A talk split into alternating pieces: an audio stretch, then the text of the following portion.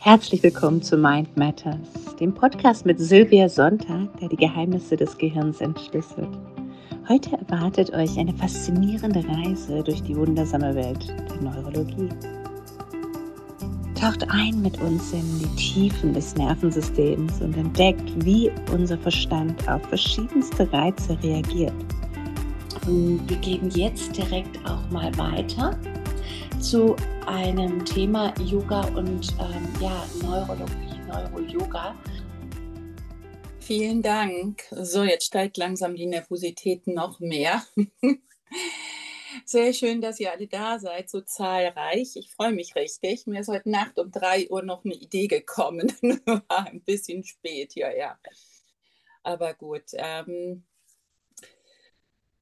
ich bin Silvia und ich ähm, mache schon sehr lange in der angewandten Neurologie arbeite ich und bin Kinesiologin. So die Zusammenhänge, warum dieses Thema, ähm, das ergänzt sich auch wunderbar. Es ergänzt sich auch wunderbar ähm, beim Yoga.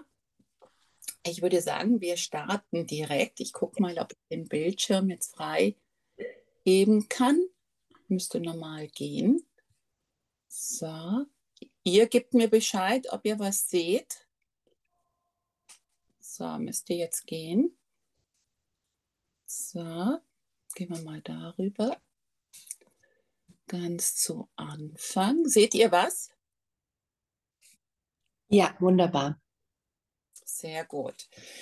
So, ähm, die erste Seite hat auch eine Bedeutung, aber das werdet ihr gleich verstehen. Gehen wir einfach rüber ins Nervensystem, wie das aufgebaut ist. Das kennt ihr bestimmt alle, das zentrale Nervensystem, da gehört Gehirn und Rückenmark dazu. Und das periphere Nervensystem ähm, ist eben alles, was das Nervensystem betrifft, außer ähm, Gehirn und Rückenmark. Da unterteilt das somatische Nervensystem ähm, unter anderem die Bewegung, ähm, das äh, somatische Nervensystem äh, besteht aus Nervenzellen, die mit den Skelettmuskeln Mus äh, der Haut und den Sinnesorganen verbunden sind. Ähm, das vegetative Nervensystem, also autonome Nervensystem wird es auch oft genannt. Darunter ähm, befindet sich das enterische Nervensystem, wird auch als Darm-Hirn äh, bezeichnet. Sympathikus und Parasympathikus. So, Parasympathikus für Leistung, klar, und Sympathikus für Regeneration, Ruhe, der Ruhemodus. Ähm, gehen wir weiter. Wie funktioniert es über das Gehirn? Wie, wie reagiert das Gehirn? Wir sehen etwas, ähm, sei es jetzt heute Morgen eine Tasse Kaffee, die möchte ich auf, also die möchte ich trinken und ich schaue mir die Tasse an. Und das ist so die Information, die mein Gehirn bekommt, ja, über die Augen. Und dann finden Rechenleistungen statt. Wie schwer wird die Tasse sein? Wie soll ich die Tasse anheben? Mit den Händen, mit den Füßen, vielleicht mit dem Kopf. Ja, und dann greife ich zu der Tasse und hebe sie hoch und gleichzeitig, das hat natürlich ein Gewicht, darf der Körper auch ausgleichen. Es gibt einen Output. Also erstmal ein Input und dann direkt ein Output. So.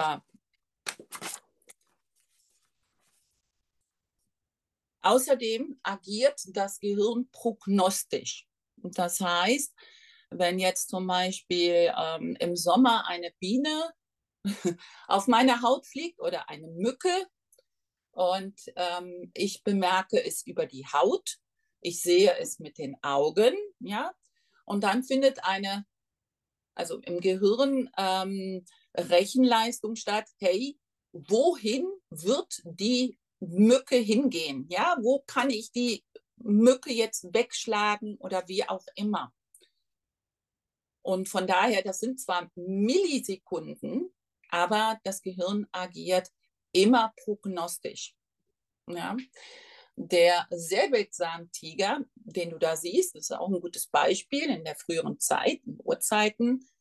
Ähm, wenn der Mensch dann so einen Säbelzahntiger erblickt hat, dann ähm, war ja direkt, ist man in dem sogenannten Sympathikus-Modus, ja, dass der Körper, dem wird Energie auch zur Verfügung gestellt, sehr viel.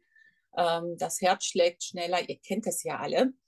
Und es wird direkt äh, geschaut, hey, äh, renne ich weg, kletter ich auf den Baum oder werde ich kämpfen? Wo geht dieser Tiger jetzt hin? Wenn du es aber, ähm, wenn es nicht prognostisch agieren würde, das Gehirn, dann wäre es ja schon zu spät. Das ist überlebenswichtig. Dann zum dem Thema, was ist für das Gehirn am wichtigsten? Das oberste Gebot ist die Überlebung, also dass du überlebst, egal wo. Ja, das kann in einem Schloss sein, das kann unter der Brücke sein. Das ist absolut egal. Und das zweite Gebot ist die Bewegung. Es ist wichtig, dass du dich bewegst. So. Es gibt ein Input ja, von außen, ja, über die Sinnesorgane. Ähm, dann spielen natürlich auch vorangegangene Erfahrungen und Erlebnisse eine Rolle. Ja, habe ich schon mal so einen Säbelzahntiger gesehen? Ähm, was habe ich da gemacht? Hat das funktioniert? Ähm, was ist am sinnvollsten? Es spielen natürlich auch noch andere Faktoren eine Rolle. Und das Gehirn entscheidet dann, ist es sicher oder ist es nicht sicher? Und ähm, dann gibt es den sogenannten Stresseimer. Den wollte ich euch auch noch zeigen. Ähm, welche Faktoren spielen dort überall eine Rolle im Gehirn? Das ist nicht nur, ich sehe den Säbelzahntiger, es geht aber auch, habe ich mich in letzter Zeit gut ernährt?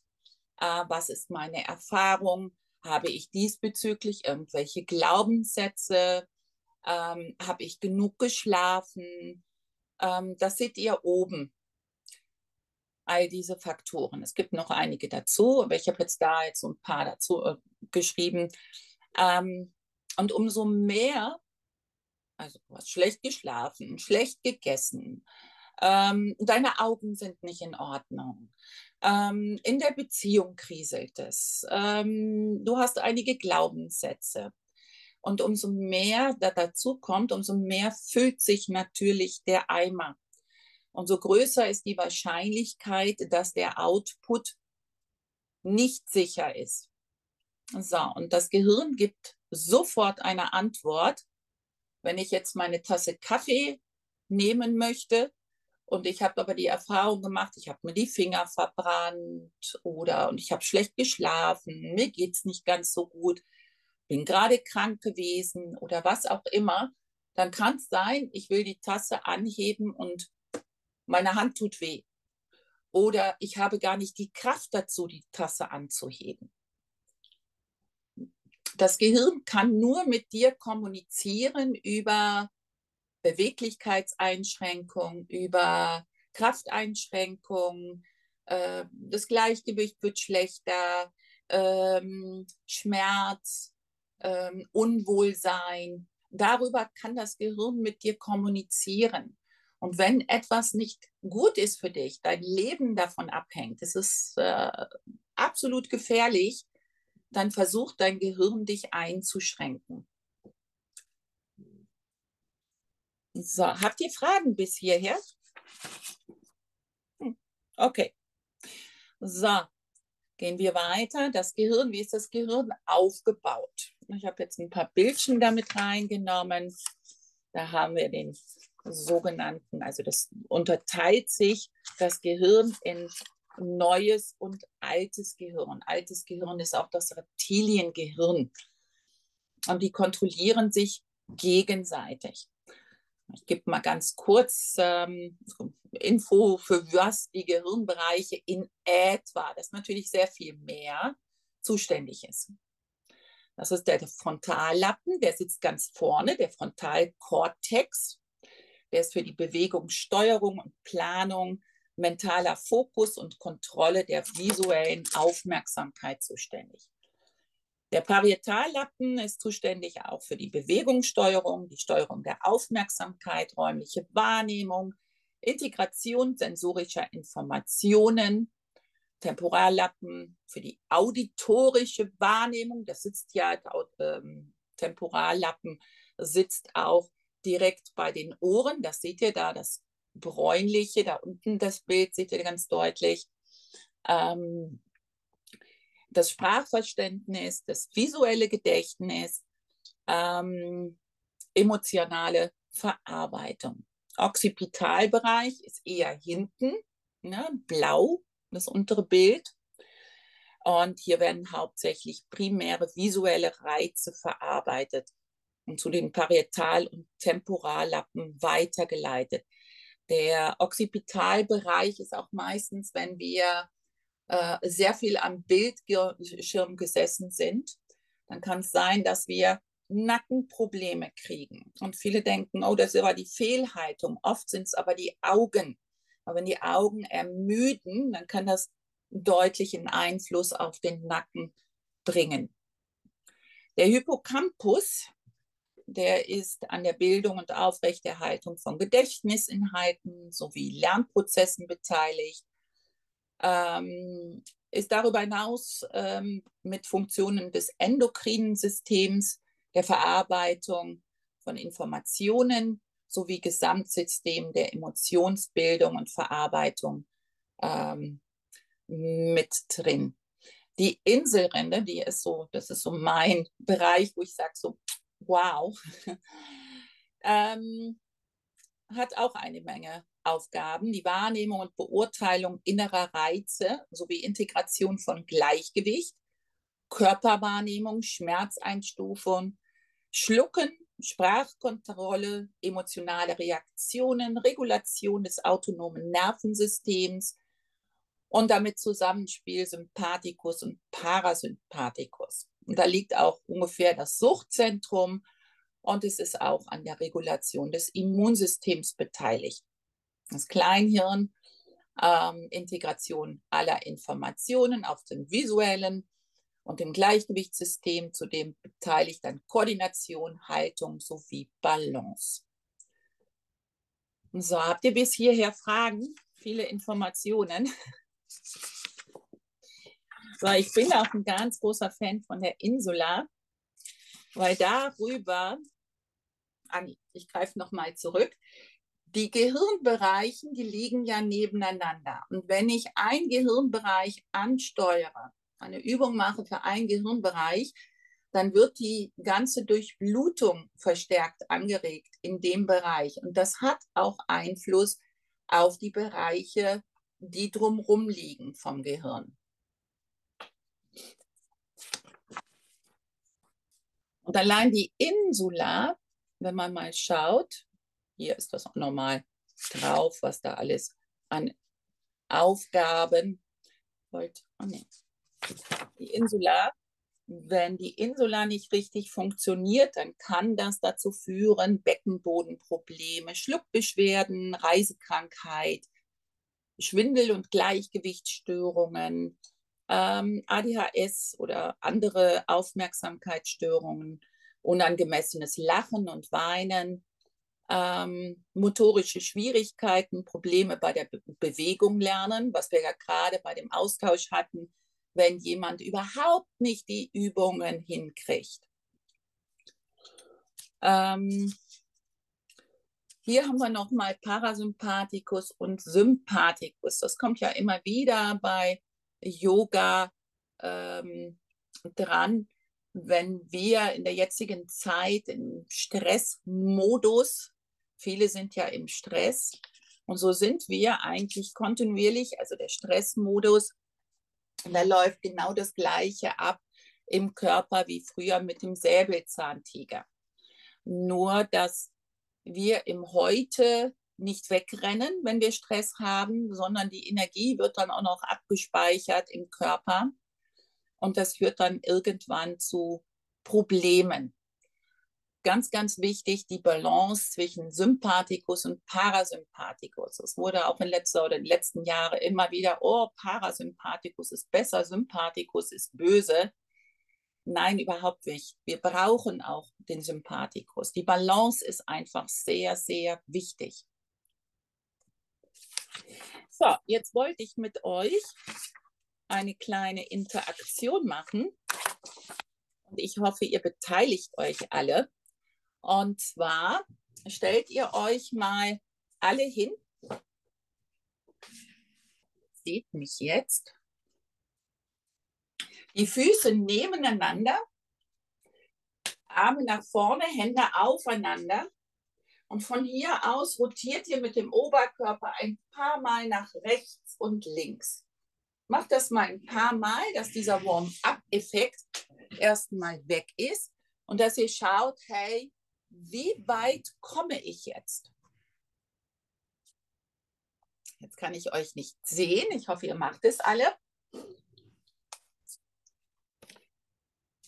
So, und dann könnt ihr auch noch im Stand eine Vorbeuge machen. Mal schauen, wie weit ihr kommt. Ja, mal nach unten, Vorbeuge und hoch. Ein paar Mal machen, um zu schauen, wie ist der Ist-Zustand gerade. So, ich hoffe, dass ihr das jetzt alle gemacht habt. Und jetzt zeige ich euch ein paar Bilder. Und ihr schaut euch die Bilder an. Und nach jedem Bild macht ihr nochmal die Rotation und nochmal die Vorbeugung. Und dann schaut ihr nach, hey, hat sich die Beweglichkeit vergrößert? Ja, dann war das Bild gut für dich. Ja, dann hat das einen positiven, ist das ein positiver Input gewesen. War das Bild, wo hat das nichts jetzt verursacht, dann bleibt die äh, Beweglichkeit gleich. Oder ist, hat es sich verbessert, äh, verschlechtert? Na, dann ist das Gehirn direkt, hey, Lebensgefahr. Dann fangen wir direkt an. So, das erste Bild, schaut es euch an. Verinnerlich dir das Bild und danach machst du dann die Rotation und schaust nach, hey, ist das jetzt gut für mich oder ist das nicht gut? Im Grunde genommen machen wir darüber nämlich die Kommunikation mit dem Gehirn. Hey, ist das kleine Lebewesen dort, die kleine Maus oder Ratte, ist die jetzt gut? Oder sagt das Gehirn, da ist Gefahr? So, habt ihr das alle? Sehr gut. Dann das nächste Bild. Ein kleiner Hund, ein kleiner Welpe, der ganz aufgeweckt schaut. Schaut es euch an. Hat eine gelbe Weste an. Und wahrscheinlich steht vor ihm jemand mit Futter. Und auch hier dann wieder anschauen und dann Rotation und die Vorbeuge. Natürlich geht das auch mit anderen Übungen. Das machen wir gleich in der Yoga-Einheit. Da zeige ich euch auch. Das erkläre ich euch gleich. Da kommunizieren wir dann auch mit dem Gehirn. So, habt ihr das? Dann kommt das nächste Bild. Ein lachender Hund. Schaut es euch an und testet es nach, ob das gut ist für dich.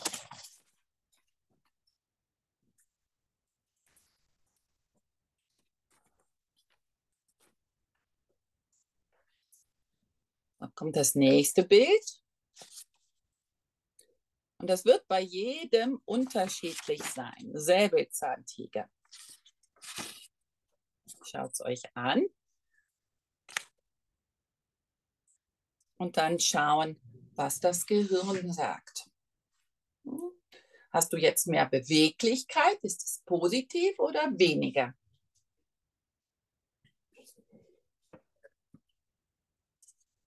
Dann mache ich das nächste Bild. Ich hoffe nicht, dass ich zu schnell bin. Wenn, dann gebt ihr mir Bescheid. Ein Klassenzimmer. Ja, die einen haben positive Erfahrungen mit dem Klassenzimmer, die anderen nicht. Und das hat natürlich Einfluss jetzt darauf, wie viel Beweglichkeit du jetzt hast. Wenn du dir das Bild angeschaut hast, denk vielleicht auch an die Schule von früher. Und nach ein paar Sekunden machst du dann den sogenannten Retest, um zu schauen, hey, wie ist jetzt die Beweglichkeit? Wie ist die Antwort jetzt? Ich hoffe, ihr habt das jetzt gemacht. So, dann komme ich jetzt zum nächsten Bild. Ein lachendes Baby. Auch hier ein paar Sekunden das Bild anschauen und dann den sogenannten Retest über die Rotation. Immer die Füße dann zusammenstellen, dass du die gleiche Anfangsposition hast, Ausgangsposition und die Vorbeuger. So, ich hoffe, dass ihr das jetzt gemacht habt. Ich kann das jetzt gerade nicht sehen, aber ich möchte jetzt auch nicht rausgehen. Wenn, dann sagt ihr etwas. Dann kommen wir jetzt zum nächsten Bild eine Spinne.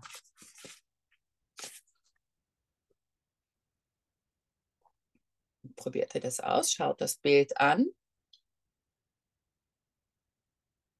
Und dann die Rotation machen und die Vorbeuge. Ja, hier kommunizieren wir eben über diese zwei Übungen mit dem Gehirn.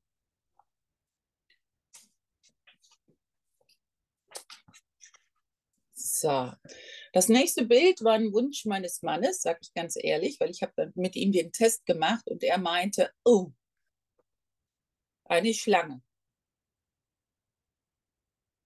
Sieht eigentlich ganz schön aus, aber je nachdem, spielen Erfahrungen eine Rolle und viele andere Faktoren auch. Schaut es euch an und dann macht ihr den sogenannten Retest.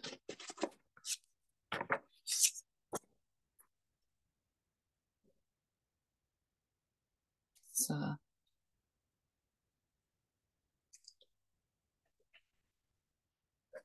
Denke, ihr habt es jetzt gemacht. Wenn nicht, wenn ich zu schnell bin, dann gebt ihr mir bitte Bescheid. So, das nächste Bild in Yoga-Pose am Strand. Schaut euch das Bild an. Und dann schaut ihr nach, wie die Antwort vom Gehirn ist.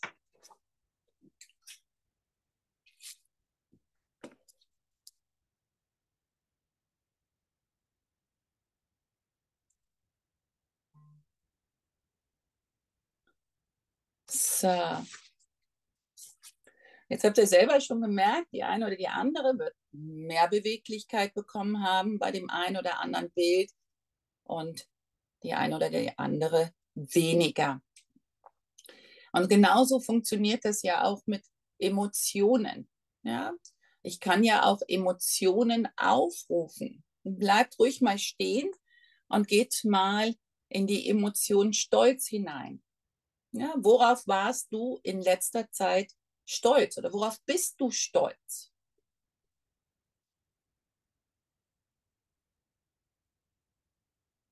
Und dann testet nach. In der Regel müsstet ihr beweglicher sein oder dürftet ihr beweglicher sein, geworden sein. Ich kann kein Deutsch mehr. Hi. Oder das Gefühl von Entspannung. Ja, ihr seid ja alle Profis. Mal hinein. Wann hast du dich das letzte Mal so richtig entspannt? Und dann geh in dieses Gefühl der Entspannung hinein.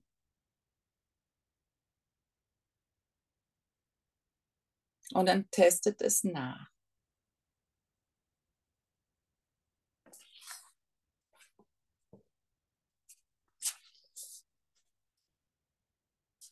Aber genauso Emotionen, Dankbarkeit, Ehrfurcht, sich mit jemandem mitfreuen.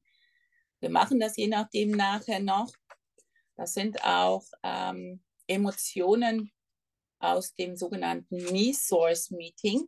Ich mache ja auch Emotionscoaching und die Stärken, die Resilienz, das Immunsystem und diese Emotionen sind auch ganz, ganz starke ähm, Entzündungshemmer. Also könnt ihr euch vorstellen, also solche Bilder, Emotionen, das, was wir sehen, auch wie du deine, dein Zimmer anstreichst, dass die Farbe, wenn du eine Farbe hast, wo das Gehirn die ganze Zeit signalisiert, Gefahr, wird es dir in dem Zimmer nicht gut gehen. Gehen wir weiter. So, dann habe ich ein bisschen rumrecherchiert, auch ähm, die Yoga ähm, äh, Schriften von früher. Habe da jetzt nicht so viel mit reingebracht, ähm, fand es aber wahnsinnig spannend, wie weit die damalige Zeit schon war. Man kann viele Sätze eins zu eins ins Heute übernehmen. Ja, das, was wir erlebt haben in unserer Kindheit, die Glaubenssätze, unsere Prägungsphase, das nehmen wir je nachdem ein Leben lang mit, aber wir können es überschreiben. Wir können diese Glaubenssätze wieder ablösen, diese Traumata. Und Yoga hilft dabei. Hier die Samskaras ähm, habe ich hier aufgeführt. Fand ich sehr, sehr interessant. Führe mich von dem, was nicht wahr ist, zur Wahrheit. Führe mich aus der Dunkelheit ans Licht. Führe mich von dem, was in mir wandelbar und vergänglich ist, zu dem, was auf ewig in mir lebendig ist. Ja, vor allen Dingen der Satz, führe mich von aus der Dunkelheit ans Licht, die Dunkelheit, die Gedanken, unsere Gedanken machen unsere Realität. Und wenn wir nur im Dunkel unterwegs sind und nur, oh, heute wird der Tag total schlecht und ach, das kann ich eh nicht und ach, ich werde wieder Bauchschmerzen kriegen und das wird mir wieder wehtun, dann wird es auch so sein. Wenn wir aber, wie auch im, im Yoga, es darf dir gut gehen. Das Leben darf schön und leicht sein. Und da mal hineingehen in dieses Gefühl, dann fühlt sich der Körper auch sofort besser an. Dann gibt es noch die vier Wege der Achtsamkeits- und Geistesschulung. Ähm, sie bauen systematisch aufeinander auf. Auch sehr schön, der Yoga-Weg des Verstehens und der Erkenntnis. Also wenn ich sehe, hey, da habe ich einen Glaubenssatz, ich, ich sehe ihn, das blockiert mich in meinem Tun, in meinem Handeln, dann kann ich da auch eine Änderung hereinbringen. Und äh, das heißt aber auch aus der Komfortzone rausgehen. Wenn ich mir jedes Mal sage, ich bin nicht gut genug und auf einmal, hey, ich bin gut genug, dann ist es am Anfang erstmal schwierig, das überhaupt zu spüren. Und oft, wenn ich mit den Menschen arbeite, dann, dann gehen auch die Mundwinkel hoch, äh, wie ich bin gut genug.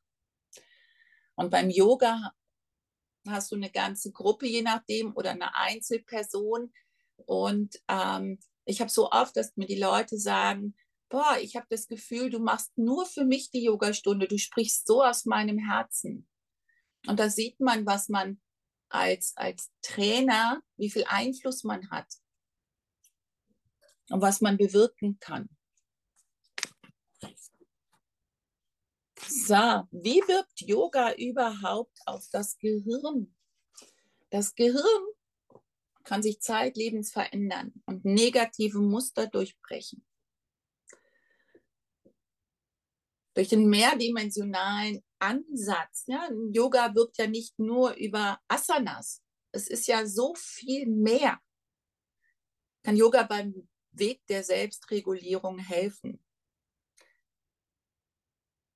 Yoga unterstützt die Adaptation des Gehirns. Das heißt, dass das Gehirn sich an die jeweiligen Umweltbedingungen anpassen kann.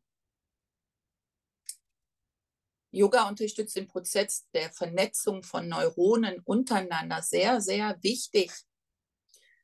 Die Vernetzung von Neuronen. Ähm, Das geschieht ja durch unsere Erfahrungen auch, ähm, was wir erleben. Und auf diese Weise das, werden die neuronale Verknüpfungen konditioniert. Und das, was wir erfahren im, im Yoga, unterstützt das Ganze. Die Neuroplastizität, ja, vor allen Dingen gerade eben in den Samskaras spiegelt es wieder. Eindrücke, Erfahrungen. Mit Hilfe von Yoga können schlechte Gewohnheiten durchbrochen werden. Bei jeder bewussten, wir sind ja dann sehr bewusst bei uns beim Yoga, ähm,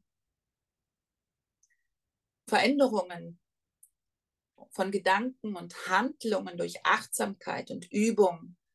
Dadurch werden auch wieder neue Synapsen gebildet. Das ist wie, ähm, da ist eine Wiese und wir laufen einmal drüber. Das Gras ist unheimlich hoch. Wir kommen fast nicht durch. Und wenn wir immer diesen, diesen Weg nehmen, dann wird daraus irgendwann ein kleiner Weg, wo wir gut durchkommen. Und dieser Weg ist immer besser begehbar.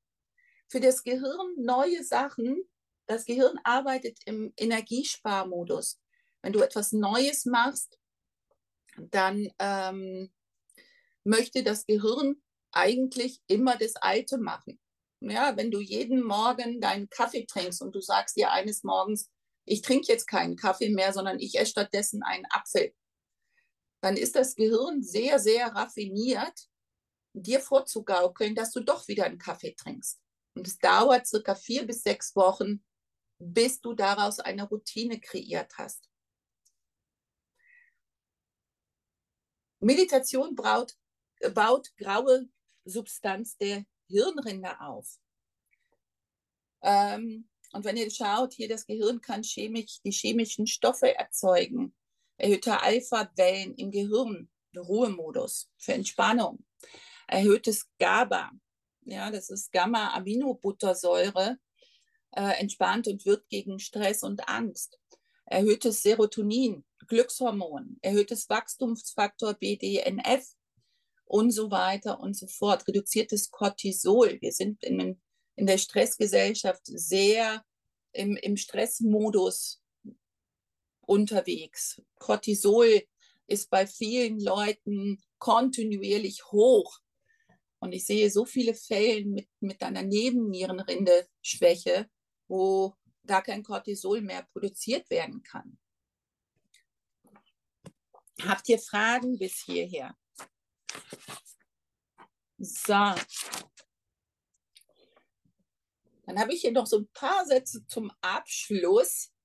Ähm, ich finde, Yoga macht so ein ganzheitliches Konzept. Es, es hilft in vielerlei Hinsicht. Es ist ein Gegenpol zu der Gesellschaft, in der wir uns befinden. Ja, Leistung ist das, was zählt.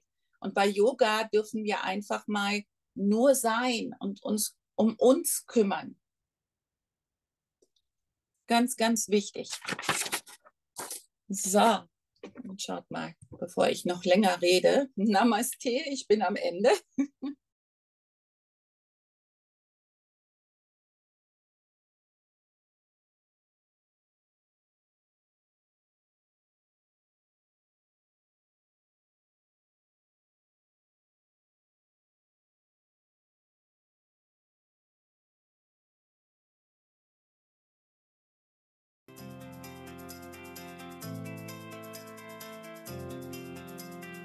Danke, dass ihr bei Mind Matters, dem Vortrag von Silvia Sonntag, mit dabei wart.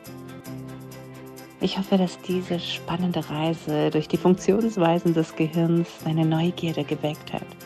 Von klaren Erklärungen über beeindruckende Beispiele bis hin zu praktischen Übungen. Wir haben erlebt, wie das Gehirn auf so viele faszinierenden Arten funktioniert Denkt daran, dass diese Erkenntnisse nicht nur faszinierend sind, sondern auch unser tägliches Leben beeinflussen können. Bleibt neugierig und lasst uns gemeinsam die Mysterien unseres Geistes erkunden.